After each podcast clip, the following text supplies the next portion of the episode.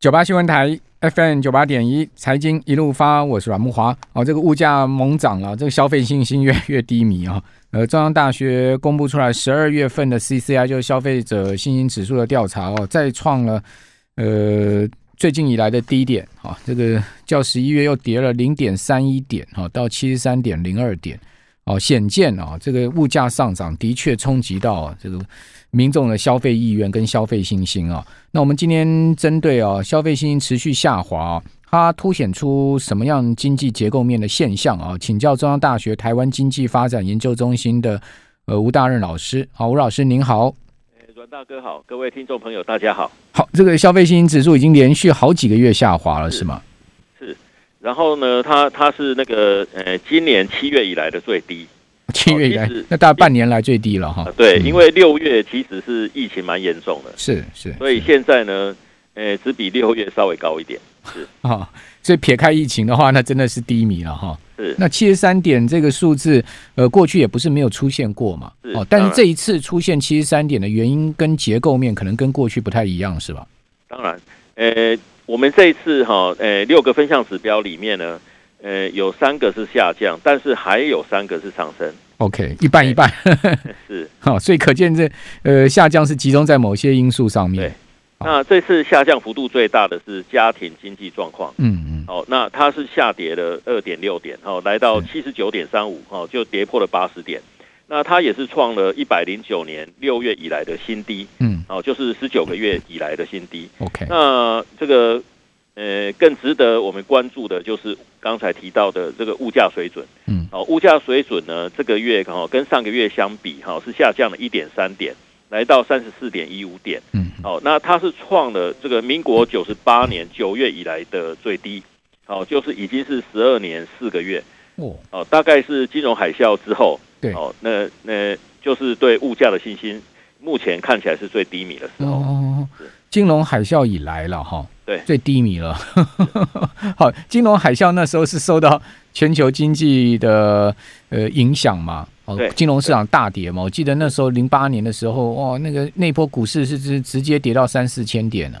哦，很多人都收无薪假，尤其竹科那地方休无薪假比率非常高。哦，所以那时候当然会有消费信心大幅下挫的情况。哦，可是这一次下挫呢，却不是因为呃什么黑天鹅啊，或者经济崩盘哈，或者金融股市大跌，股市是创新高的哦。结果呢是居然跌到呃当时的一个低点，显见就是民众对物价的压力有多大了嘛？没错。哦，哎，那所以我想可以，其实是可以利用这次的机会哈。我们可以稍微深入一点哈，来看一下哦，就是这个指标。嗯，好，那我想其实有很多听众哈，他可能也是有点疑惑，哦，就是呃，为什么这个分数越低呢？是代表大家对通膨哦的看法越悲观。嗯哼，好，那我我们可以看一下，其其实，在我们的调查里面，我们有四个问项。嗯，好，就是问那个我们呃，就是呃，接受采访的民众哈，那。那个他对我们未来半年物价的看法，然后呢，有四个选项，好，第一个选项是下跌，第二个选项是维持稳定，好，第三个选项是小幅上涨，是，好，那第四个选项是大幅上涨，就物价的部分了。对，那如果他回答下跌的话，那我们给他的权数是一百，好，那如果是维持稳定，给他权数是五十，嗯，然后呢，如果他是回答小幅上涨，我们给他的权数是负的五十。OK，哦，那大幅上涨呢？它的权数是负的一百，是。那我们用一百做做基础，哈、哦嗯，去加或减，嗯嗯。好，那我们这次调查的结果是这样，好，就是呢，回答下跌的人数是零，好，就是完全没有人认为未来半年是下跌的。那你你们调查多少人？诶，两千五百人，所以两两千五百个人毫无一致的都认为物价会上涨。对，那认为维持稳定的还是有一些，就是有其中百分之四的人认为是维持稳定。OK，哎，然后呢，有零点百分之零点五的人回答是不知道，所以就没有算在里面。好，换句话讲，就是，诶，他的回答是小幅上涨的呢，诶，这一次是百分之五十五点三。是，那回答大幅上涨的哦，就高达百分之四十点二。哦，就是百分之九十五以上的人是认为未来半年物价是会上涨。是是是，对，就就没有一个人认为会下跌了。是啊，就除了那些不知道以外，假假币才币给以外，没有人认为物价会下跌。那所以所以普遍大家认为物价不是小涨啊，就是呃稳定，要不然就是往上涨嘛。是哦，那这个预期的物价上涨心理，恐怕也会造成通膨再次的再往上升吧。没错，因为一般来讲哈，如果呃民众普遍预期未来物价会上涨，那现在呢他就会买。对，好，所所以呢，而且厂商也敢涨价啊，因为大家都有认知物价要涨，我所以我涨也很合理啊。是，所以我们现在听到那个，呃，就是过完年，呃，卫生纸要涨，所以现在呢，卫生纸的销售就大幅成长，嗯，所以短期需求就会增加，嗯，那它会进一步推升物价，嗯嗯那您觉得这波物价会涨到什么时候呢？因为其实如果就 CPI 来看，哈，现在目前呃全年还没有突破百分之二嘛。那如果如果就单月来看的话，当然是已经在两趴以上，甚至已经高达了二点八附近了。哦，可是如果说就这个二点八来看，呃，其实我曾经看过二零一二年的那时候 CPI 更高，高达三趴以上。对，哦，所以说，呃，会不会到三趴以上呢？您的看法呢？呃，我觉得在明年上半年是有机会，有机会再往上升。嗯，因为那个我们现在看到哈，就是全球供应链断裂的问题。呃，其实现在看起来是蛮严峻的，嗯，对。然后另外呢，就是货运哦的的情况哦，那个呃也也不大理想了。所以说，呃，就是供给面的这个部分呢，呃，他说他对物价所产生的影响，可能还是会持续一段时间。是，对。但是呢，我个人的判断啊，嗯，我觉得应该是明年，呃，就是那个二零二二年哈，呃，上半年应该是那个最严峻的时候。那下半年的情况应该，呃，有可能会缓和一些。原因是什么呢？呃，一方面哈是这样，哦，就就是呢，那个呃，物价有很多物价已经涨到相对高点，嗯，好，所以它要再继续涨，哦，那恐怕也不是太容易。那另外呢，呃，现在各国哦，特别是美国哈，它的联准会它已经在减少货币供给的的增加率嘛，对，哦，那甚至呢，它有可能在这个呃，就是二零二二年的第一季结束的时候，它就停止 QE，甚至它会转向，就是开始紧缩货币供给。嗯嗯。好，那那有可能在第二季或者在年终的时候开始升息。嗯嗯。那这些呃这些政策的调整呢，对呃总需求的这个呃，就是就是对那个总需求是会有一些压抑的作用。是。对。就货币政策上面，还是对于呃物价压抑是需求压抑是有帮助的了。是。那另外还有一个部分，哦，就是那个中国的经济哈，嗯嗯，呃，在二零二一年的时候呢，呃，其实如果我们去看一些经济指标，就可以发现，其实它的制造业它的表现不是太理想。对。哦，因为它 PMI 指数哦最高也不过是五十二。是。哦，那甚至在在最近的十一月的调查，它还跌破五十。嗯。哦，所以表示它的那个。诶，就是制造业的情况看起来不是太太好。好，那这个诶，因为中国它其实它的经济表现跟生产有非常大的关系，不像美国哈是以消费为主。对。那中国呢，在生产上出了一些状况，那它就会影响到一些诶，就是劳动的所得。嗯。哦，甚至呢，它的整体的需求。所以它的整体的需求，哦，如果在诶在二零二二年它的表现不理想的话，那我觉得。诶，对物价上涨，哦，它还是会有一一定的抑制的作用。OK，好，就是中国经济的降温了，哈，是等于说全世界的总和需求其实也是呃会受到这一块影响。对，另外一一一部分是受到诶升息，那有很多支出，哦，因为因为升息就会诶就会导致那个需求还是会会有一些压抑。是是，好，所以您认为明年下半年物价会渐趋？那个回稳就对了。对，那那当然有一个前提啦，就是供应链的问题哈，它它需要一些时间。嗯。哦，但是呢，呃，如果它可以在这个二零二二年的上半年，哦，呃，它可以获得一些疏解的话，那我觉得供给面的问题一旦解决，那需求又受到一些压抑，那物价呢，它它上涨的这个幅度应该就可以缩小。好，可是我们也知道，呃，很多物价是回不去的。哦，就是说它有那个呃所谓僵固性，对，比如说民生物价就是最简单的一个呃很具有僵固性的东西，是确实。那那这个就算是您讲说明年物价下半年可能趋缓，哈，就是说，但是我想这个面包涨上来，大家也很难说这个，哎，它还会给你降价降回去吧？对，但是但是它必须要持续涨，那明它才会反映到那个 CPI 的这个增率上面。对对，好，这个房租也是一样嘛。你说啊，这个租金已经一现在已经一个月涨到五万了。你说，哎，房东佛心了，给你降回四万，你 有可能吗？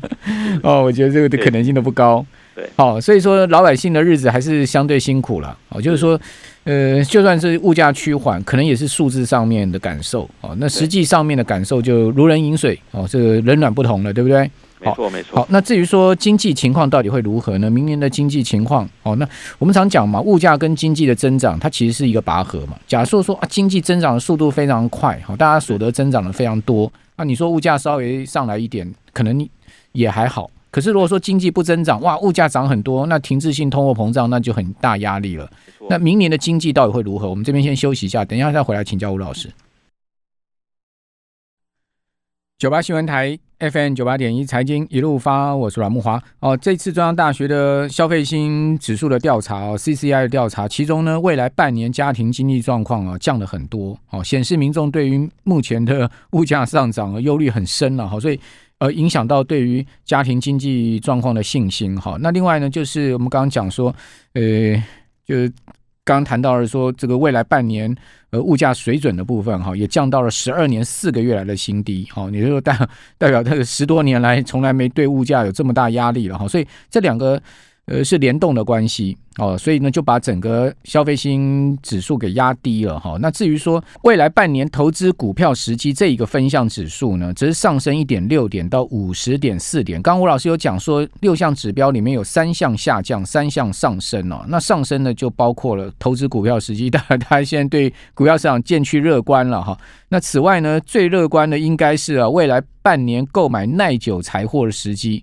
哦，这样的房地产市场哦，虽然央行祭出了连续四波的打打炒房，哦，那包括内政部也有新的呃办法出来，似乎这个房地产市场仍然是压不回来。哦，那在这样状况之下呢，房市哦这个的价格高涨啊，恐怕也对民众购房刚性需求是一个很大的影响哦。那我们继续来请教呃中央大学的吴大任老师，吴老师，呃，另外三项分项指标，其实我们也可以看出来，就是说现在目前的。很多经济跟呃金融市场结构面的走向，对，确实，那个那其实耐久性财货哈，它除了房地产之外，也有汽机车啦，嗯嗯，好，那而且还有家电产品，是，好，那因为我是觉得，就是从十月份开始哈，那个五倍券多少还是发挥了一些影响，哦，就是那很多家庭是认为，哦，在那个接下来这段时间，哦，就采购一些。山西产品啊，家电产品，哦，那甚至买房，哦，这个这个都是好的购买时机。嗯，那另外呢，在房地产的部分呢，其实我们从去年四月开始，我们就有独立的房地产信心指标。嗯，那这个月呢，它是来到一百二十二点二点。嗯，好，诶，跟上个月比是上升了二点七点。好，那这个这个指数呢，这个指数是创创新高。是。哦，就是从调查以来到现在，它是最高，所以表示我们到了这个今年十二月份的时候，呃，一般民众普遍的对房地产然后购买信心还是非常的强。嗯，好，那购买信心非常强，反映几个面向嘛。第一个当然就是说，呃，刚性需求可能就是很明显的，他必须要买房的人，对不对？他就要承受更高的房价。那另外在投资面上面，可能大家对于诶未来房价上涨有信心，所以投资的意愿也增高了。哦，是是这样的两种助力吗？确实，其实我我们都知道哈，那个这波房地产的上涨哦，其实是在两三年前哦，就是在总统大选之前哦，我们的这个跟房地产相关的这个耐久性财货购买时机的的的诶指数呢，就不断在在往上升。哦，那那当时呢，其实我们也有提到，呃，一般来讲，在在那个诶大选前哈。大家对买房的这个看法都会比较保守，但是为什么？诶，我们那个诶之前的这个情况哦，跟过去的经验有非常大的不同。是哦，那最主要是来自于境外的需求。所以当时呢，是因为中美大战，哦，它就引发了很多台商回流。嗯嗯。那有些资金进来，那他们就会进到房地产。另外呢，也有香港好的一些资金进到房地产。好，那所以说呢，诶，从两三年前，其实它就启动了这波房地产的上上上涨。嗯嗯。然后，诶，涨到一段时间之后，我想有很多刚性的需求。哦，其实呢，他们可能在二零一五年，就是房地产很低迷的时候，他们已经有开始哦，诶，就开始有买房的想法。但是呢，因为房地产还是在低迷，所以所有的人呢，基本上都是希望它再跌一波，好，那呃，能够用比较低的价格来买房。但是事实上，呃，就是房地产开始涨了一段时间之后，大家发现，呃，现在再不买，以后可能会更贵。那这些需求，这些所谓的刚性需需求，就全部出笼。嗯，好，那那而且呢，它其实是从二零一五年之后，哦，就二零一五年之后，其实我们房地产的交易还是相对低迷。哦，那所以说呢，在诶去年，哦，跟跟今年，哦，就是呃二零二零年、二零二一年，哈，这这两年其实那个房地产它的交易就变得非常的热络，而且呢，价格，哦，就是一直往上走。嗯。好，特别是在呃那个台积电投资的几个地方更是如此。现在有人开玩笑叫做“闻鸡起舞”了，闻闻到台积电要去哪里投资，那边的房地产市场就就就就起舞了。对，好，那这次的消费信指数的调查，我觉得很有趣的，就是说它六项分项指标正好啊，这个呃上升跟下降很分明。哦，上升呢就是国内经济景气、投资股票时机跟购买耐久财。哦，这三个呢是上升，下降是物价水准、家庭经济跟就业机会。哦，所以可见就是什么？民众担心的就是物价影响到家庭经济，同时呢，因为有疫情，所以就业市场还是没有内需的部分完全复苏，但是景气的部分没有问题啊。好，大家觉得哎，景气还是很好啊。是所谓景气很好，是出口的部分很好，外销订单很好啊，但内需不见得很好。好，那另外投资股票，大家看到股票上万八了，就觉得 后面应该还会继续涨。那至于说购买耐久材有有房产的部分，有汽车的部分，哦，这尤其是房产推动，我相信应该是蛮明显的。好，那呃这边最后要请教吴老师，您觉得这一波房产可以走到什么时候呢？其实哈，呃，就是我们这一波房地产的上涨已已经持续两三年。嗯，我是认为说哈，有很多刚性需求其实已经实现了。好，所以呢，现在已经在相对高点，所以到了。这个二零二二年啊，那政府呢打房的力道一定会加强。好，那在这个时候呢，诶，其实房地产市场里面哈，最大的 player 还是政府啦。嗯。好，那那政府的这些政策多少还是会产生一些效果。嗯。好，所以呢，如果哈在二零二二年，哦，就是因为政府的政策的一些压抑，然后很多该买房的人已经买了。好，那房地产的需求如果呃。不不像今年哦，不像那个二零二一年这么高的话，那很可能在，呃，就是在年中哈，呃，第二季、第三季哈，呃，其实会有一些买点出现了。但是我觉得台湾房地产长期它当然还是看涨，特别是在通货膨胀的过程里面哈，它应该还是有一些保值的效果。嗯嗯。哦，那只是政府现在希望大家不要买这么多房子。哦，你。不不要去投机啦！哎，对对对，你刚性需求真的本来就是需要的嘛，是对不对？投机太气氛太浓，当然就很容易造成房市的泡沫。是没错哦，就好像股市一样，股市如果是走基本面行情，那上涨其实没话讲。可是如果你是走一些根本没有本意、本意比没有 EPS 一些投机股的话，那就很容易泡沫了嘛。没错，它背后的风险其实很大。好，所以政府一些措施，我想也是防控这个泡沫了。啊，他倒也不见得是一定要把这个房产给给给扼杀掉，这个市场扼杀。你你把房地产市场打垮了，其实对银行没好处啊，对对有房的民众也没好处啊。对，它反而会引起所谓的金融的系统性风险。是是是是，好，一个市场其实不管股股市或房市正常的发展，其实是最健康的。是好，那非常谢谢中央大学台湾经济研究发展中心的吴大任老师，谢谢吴老师。OK，好，拜拜，拜拜。